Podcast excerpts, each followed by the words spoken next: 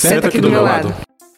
Começa agora o Pode Aí, o seu podcast. Aqui falaremos sobre marketing, empreendedorismo, carreiras, tecnologias, cotidiano, educação, cultura, esportes e muito mais. Vem com a gente para esse balaio de ideias.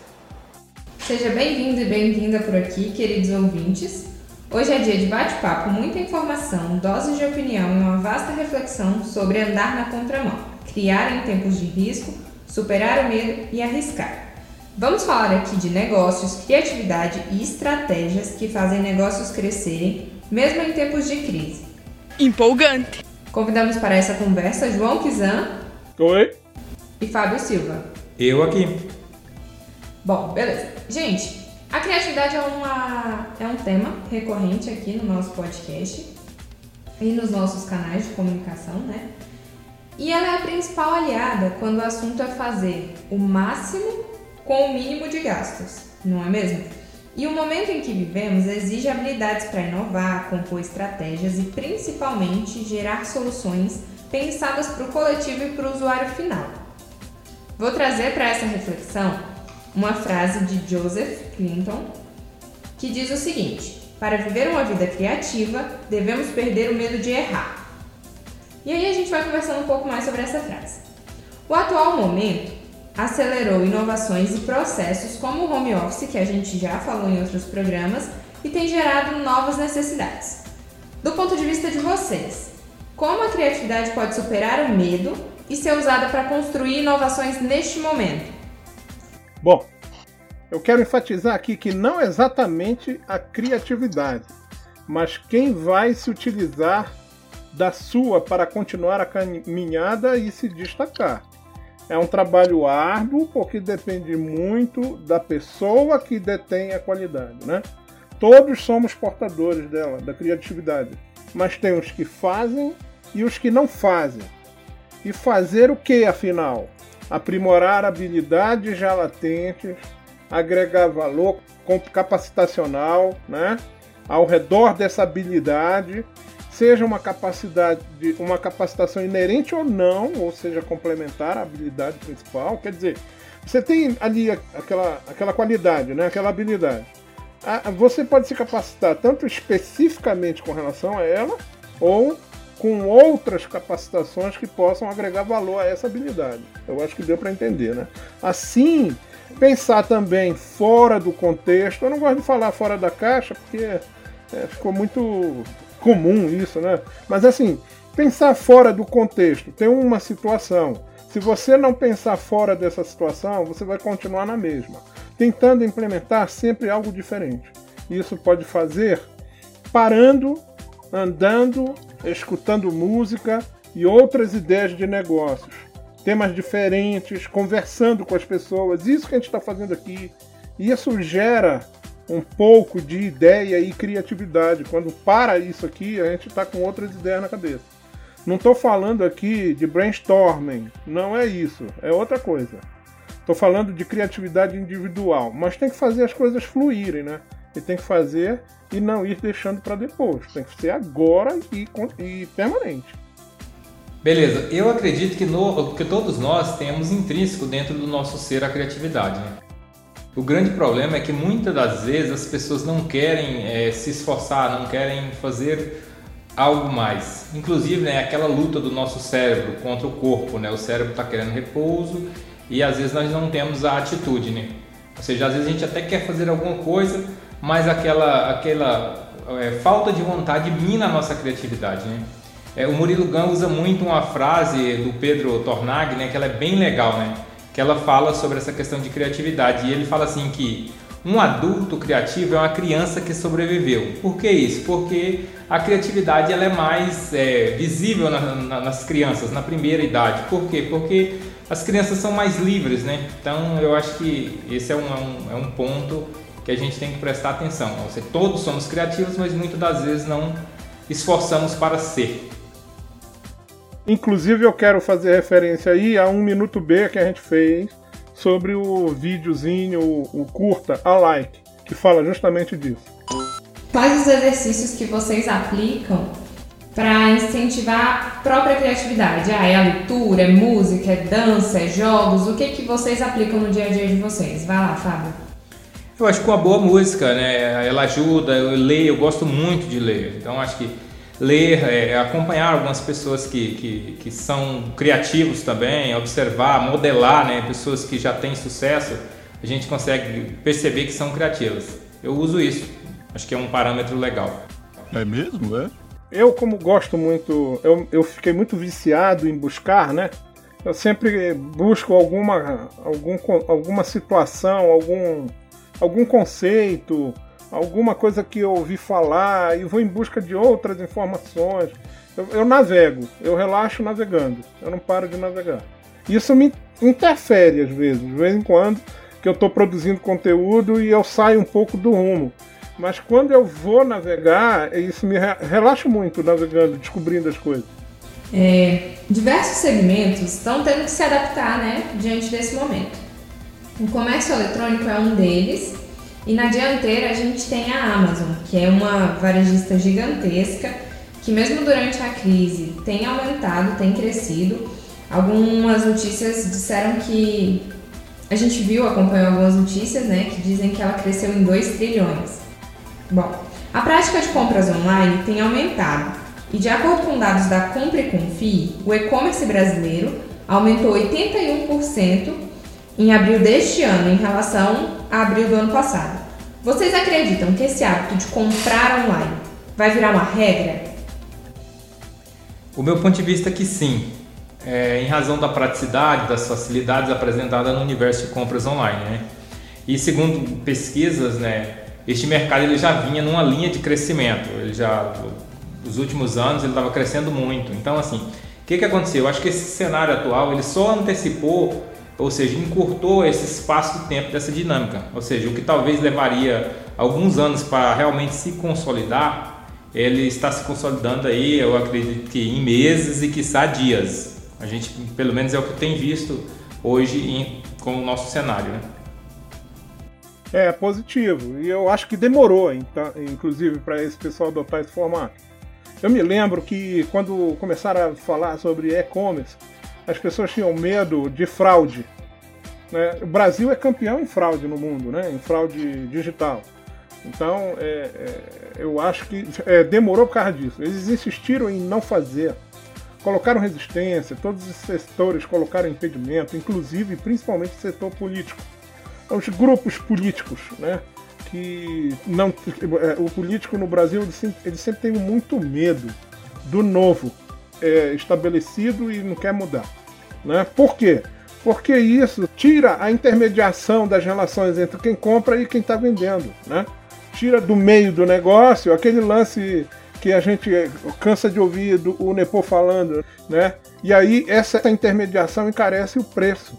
O que falta agora é a distribuição dos custos para baratear, porque eu acho um absurdo que tem alguns produtos que até têm valor maior do que estava antes, e, ou, ou que não, não sofreram é, o impacto da, da diluição do alcance que é gigantesco. Né? Não se arrecada mais 10 reais por dia, se arrecada 10 reais por segundo. Né? Então isso deveria é, diminuir um pouco mais das, das mercadorias. Eu sinto isso muito em e-book, tá? Tem e-books que têm valores correspondentes ao livro físico, isso é um absurdo. Então, respondendo a tua pergunta, sim, vai se tornar regra, se já não é, né? Eu acredito que é isso. O setor bancário também tem enfrentado mudanças, né? E se mostrou um aliado de muitos, tanto para receber auxílio quanto numa tentativa de crédito. E eles são aliados quando eles facilitam e agilizam as negociações, porque agora a gente não pode sair de casa. Então, a ideia é que a gente faça remotamente, faça pelo celular. E é importante no caso dos bancos ou dos sistemas que a gente precisa muito, que eles sigam as boas práticas de experiência do usuário, famoso UX. Considerando a experiência do usuário, como vocês acham que os novos negócios podem usar estar focados em UX para diferenciar o negócio? É, eu analisando o que tem acontecido, e mesmo com a minha própria experiência como usuário, né? De cartão, de conta bancária e tal, eu percebo que o banco ele tem criado um perfil dos seus correntistas e oferecido serviços através da própria plataforma. Quer ver um exemplo? Quando você financia um veículo, aí o banco internamente no próprio aplicativo ou através da, do site, ele começa a te oferecer lojas de produtos e serviços de veículo automotivo, né? No cartão da instituição mesmo. Quando você é profissional da área de TI, procura sempre oferecer, procuram eles sempre oferecer ofertas de produtos da área. Acho que isso já é resultante justamente dessa, dessa movimentação em relação a, a, a, essa técnica de melhorar a relação com o usuário, né? que tem tornado, tem tentado melhorar essa relação. É, nós somos, inclusive, a tecnologia que sofre mais investimento no mundo. Nossa experiência tecnológica e de segurança cibernética é tida como bastante avançada. Né? Sim, perfeito. Eu, eu, eu acho que é o seguinte, quando fala-se de banco, né, acho que o que vem à nossa mente são as antigas filas, né, um atendimento bem precário e muito burocrático, que durante anos eles fizeram isso, o consumidor, o usuário foi tratado assim, acho que de forma muito ruim. Inclusive os bancos lembram muito as operadoras de telefonia, que é um exemplo, exemplo de negativo de prestação de serviço mas antes, mesmo antes desse cenário que estamos vivendo, é, já tínhamos os bancos digitais, né, com práticas bem disruptivas, né? Ou seja, e mudar de banco passou a ser algo bem simples. É, ainda mais quando surge uma opção melhor. Inclusive eu tenho amigos que têm conta talvez em três, de três a cinco bancos digitais, por essa questão de, de ser, ser fácil, não tem tanta burocracia, né? Então assim, eles são vistos é, por algumas pessoas como até mais encantador, né? Muita gente está amando o banco digital, amando os bancos digitais, né?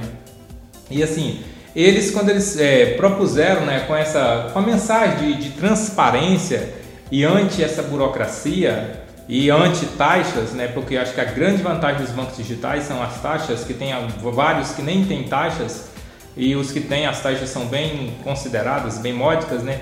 A gente tem um exemplo, né? O Nubank, né? O Nubank aumentou a, a base de usuários deles em mais de 200% nos dois últimos anos, né? Isso é dados de 2018 e 2019, né? Ou seja, ele tornou-se o maior banco digital do mundo. Por quê? Eu acredito que é porque ele percebeu isso. O cenário agora está, acho que eu poderia dizer assim, o cenário clarificou isso, essa mudança. Bacana. Com esses exemplos que vocês deram, dá para a gente ver que o trabalho, um negócio focado na experiência do usuário, tentando melhorar aquela prática e aquele uso, gera um diferencial de mercado, né? É hoje o diferencial de mercado do Nubank, por exemplo. Bom, aqui a gente trabalha muito com as redes sociais, acompanha o comportamento de públicos através delas. De que forma que as redes sociais podem ser um insumo para inovação, para novos negócios, e também para resolução de problema de cliente, ou mesmo para a produção de um novo produto ou serviço que sane a dor de alguém? Bom, para começar, eu acho que um negócio fundamental é o planejamento, né? E nessa linha vem o estudo de mercado, a aceitação do produto ou serviço e, e o entendimento de público. E, e, o digital trouxe esse entendimento de público de uma forma mais ampla, até mais barata, mais assertiva, mais rápida para você testar. Então, assim, com isso aconteceu o quê? Criar um negócio hoje é, passou assim a ser até mais fácil, né? Por quê? Porque você pode criar um negócio já com muita informação sobre a solução que você vai é, apresentar, qual o problema que você vai atender do cliente final. Então, assim, você pode construir algo que você acredita é, e nesse cenário, ele, a velocidade de criar, testar e aprovar, ela diminuiu muito e diminuiu em todos os aspectos, né? ela até barateou mais. Então, esses canais digitais, eles podem ser usados dessa forma. Isso, é, é o, é o meu, é a minha linha de raciocínio também. Essas redes, elas são um fator importantíssimo do poder de atingir de forma ampla e diversificada as pessoas, né? Essa conectividade, ela é ponto-chave. O resto a gente faz do jeito que deve ser feito, da forma correta mesmo. O grande papel das redes sociais é percebido na instantaneidade e de ser o lugar comum onde todos estão. A gente tem ali como se fosse uma praça pública. E imediatamente você encontra quem você precisa para poder desenrolar uh, os negócios. Hum, é mesmo! É, elas trazem muito da conexão, então, né? Ainda sobre atendimento ao cliente, as empresas do ramo alimentício estão se colocando cada vez mais para o público nesse universo digital. A experiência hoje não é estar no restaurante ouvindo a música ambiente, mas é a entrega assertiva daquele produto, né? Como que essas empresas de ramo alimentício podem aprimorar suas entregas, combinar com um diálogo virtual com o cliente, né? E levar a criatividade para esse ramo alimentício. Colocar um diferencial ali na entrega do produto. Ó, oh, o ponto principal é você fazer com que cada elo da corrente da entrega, desde a, do pedido até a entrega do produto, é, cada elo seja participativo nessa corrente aí e tenha conhecimento do processo como um todo. Quer ver um exemplo? Quem atendeu o pedido, ele deve se inteirar de toda a linha de produção até a entrega para saber a fase em que está o produto até chegar lá, né? Saber se está tudo dentro do prazo. É, e só larga o osso quando a entrega tiver sido feita. Inclusive, um retorno ao cliente agradecendo o pedido e coisas do tipo. É preciso trabalhar fortemente no cumprimento de promessas e prazos mas também é preciso continuar atendendo o cliente e fazer ofertas, informar, informar promoções, o novo prato, né? E por aí vai. vai. Parece assim que é, é o mesmo do que tem sido feito? Não. A gente percebe que o pessoal não está fazendo isso direitinho. Tem muita gente que não sabe o que é que está acontecendo na entrega do produto, se o cliente, se o cliente ficou satisfeito, é, não é o mesmo de, de, do que foi sempre, não. Tem que trabalhar melhor essa, essa questão aí do acompanhamento. Beleza, fazer um feijão com arroz bem feito, né? É, isso aí. E eu poderia dizer que fazer o arroz com feijão bem feito e entregar ele quentinho, né? Eu acho que a área da alimentação talvez seja uma das áreas que precisam mudar muito rápido suas dinâmicas, né? Mas eu vejo que em todo o processo o que precisa ser aplicado é muito uma relação de profundidade em vez de alcance. Assim, ou seja, o que eu quero dizer com isso? Mais interação de um para um, ou seja, aquela coisa mais customizada, você falar mais, você saber, você interar mais do processo. Com isso, eu, eu acredito que surge uma grande oportunidade para os pequenos negócios se inserirem no jogo. Ou seja, aquela pequena hamburgueria, pequena pizzaria, pequena loja de açaí. Por quê? Porque eles podem trabalhar produtos mais customizados para alcançar e fidelizar o seu público. Ou seja, que não tem que ser grandes, mas eles podem é, ter uma política de recorrência, fidelizar esse cliente e transformar esse cliente em um fã, em vez de um consumidor, um fã da marca. É esse o caminho que eu acredito para a área da alimentação, a área gourmet. Muitas empresas estão revendo o planejamento de 2020. E em termos de estratégia, essas empresas, assim como nós, estamos tendo que reformular o plano com o carro já andando, né? Porque o ano está aí e a gente está tendo que rever muita coisa. Quais dicas vocês dariam para as pessoas, empreendedores, microempreendedores, estarem antenados e agir com propósito nos seus posicionamentos de marca? Eu penso que agora é o momento de absorver o mais rápido possível as mudanças, colher insights e aplicá-los rapidamente, pois a velocidade não permite erros, ou seja, ela vai cobrar mais cedo a conta. As metas de crescimento elas terão que ser reajustar ao comportamento da economia a dinâmica vai ser outra. Eu já ouvi uma frase em uma conversa com alguém esses dias que disse assim que tudo voltará ao normal em breve. Fato é que nunca mais voltaremos ao dito normal. As coisas nunca voltarão a ser como eram. E com isso, o que, que eu digo? Eu digo que empresários, governos, todos os envolvidos nessa cadeia produtiva, eles terão que encontrar formas de enxugar custos para ganhar fôlego e continuar, para sobreviverem. Né? Essa é a realidade é, do mercado. Eu acho que é a reinvenção. Nunca precisou tanto da reinvenção como nesse momento. É, para mim é muito simples, né? É, são aquelas velhas reflexões: o que é que eu tenho, o que eu perdi, o que eu posso ganhar, o que eu posso melhorar, o que posso implementar de ideia nova, com quem posso contar, o que tenho para investir em outro modelo ou formato. Todos são perguntas a serem feitas e respondidas. Né? Eu me lembro de um caso de uma é, dona de uma loja de roupas femininas que ela fez, é, ela comprou 400 calças porque a calça estava em alta e ela não vendeu nem 100. E eu perguntei assim, mas você não tem uma, um acompanhamento mensal do consumo da, da visita do cliente, quem é que vem, qual é o teu pico. Ela disse que não tinha. Então a, a maioria dos pequenos negócios ainda não tem ideia do mercado que eles estão trabalhando, da, da oferta, da demanda, da procura, né? O fator de sucesso vai ser a capacidade de responder é, e implementar as ações em tempo recorde de execução, que era como o que o Fábio estava falando. Né? Gente, dificuldades sempre existirão. E, e, quando você incorporar isso na sua atividade, inclusive no planejamento, você tem a chave para resolver todos os problemas. Porque eles vão estar aí. Aliás, o que faz você avançar são justamente as dificuldades. Se você, respondendo a pergunta da Talita, né, o que é que pode ser feito para com o propósito de melhorar o posicionamento da máquina, é tentar fazer o melhor de tudo que você já vem fazendo e procurar se antecipar. Né? Essa antecipação, as pessoas não estão habituadas ainda a trabalhar com isso. Eu tenho certeza que 99% das empresas não estavam preparadas para o que está acontecendo. É verdade. Sim, ninguém estava preparado, ninguém estava esperando, a gente ouvia as notícias, né? E achava que estava mais distante. É, não é assim, ah, eu vou me preparar para uma pandemia que vai acontecer. Não, ninguém sabia que a pandemia ia acontecer.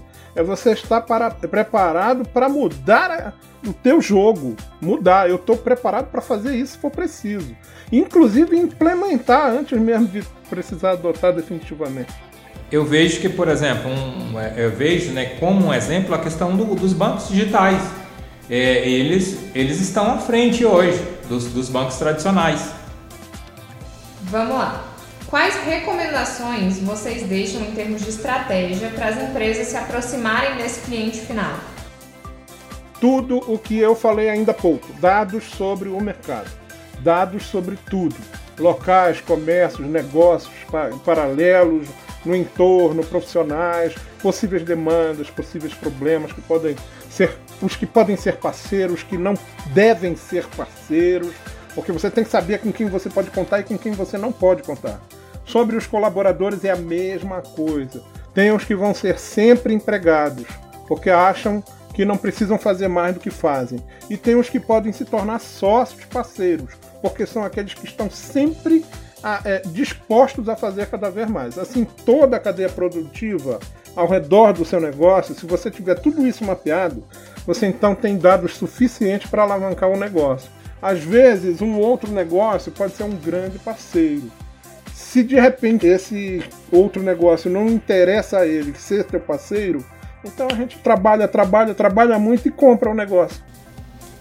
Tá? E eu, o meu ponto de vista, né, a recomendação que eu diria aqui, né, eu volto a frisar a minha fala anterior lá. Né, eu acho que as relações elas serão muito mais de um para um.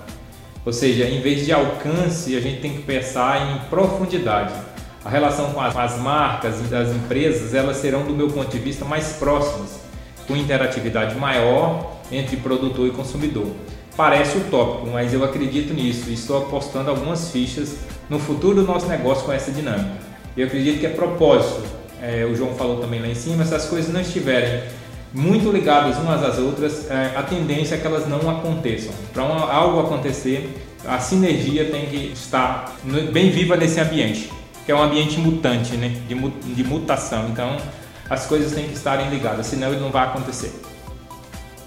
Por hoje é isso, galera. Muito obrigada a todos os nossos ouvintes, aos nossos participantes e produtores desse pod aí, não é mesmo? Bom, tem, ainda tem muita coisa nesse balaio para ser falado, mas fica para os próximos episódios, nos acompanhem. Esse mês está sendo um mês bem especial, porque a gente está fazendo vários conteúdos, é aniversário da Balaio, então a gente está suando aqui para entregar o máximo de conteúdo, conteúdo de qualidade, compartilhar conhecimento. Entregar valor para a nossa audiência, né? Isso mesmo. Bom, acompanhe os próximos episódios. Tchau, tchau! Acabou.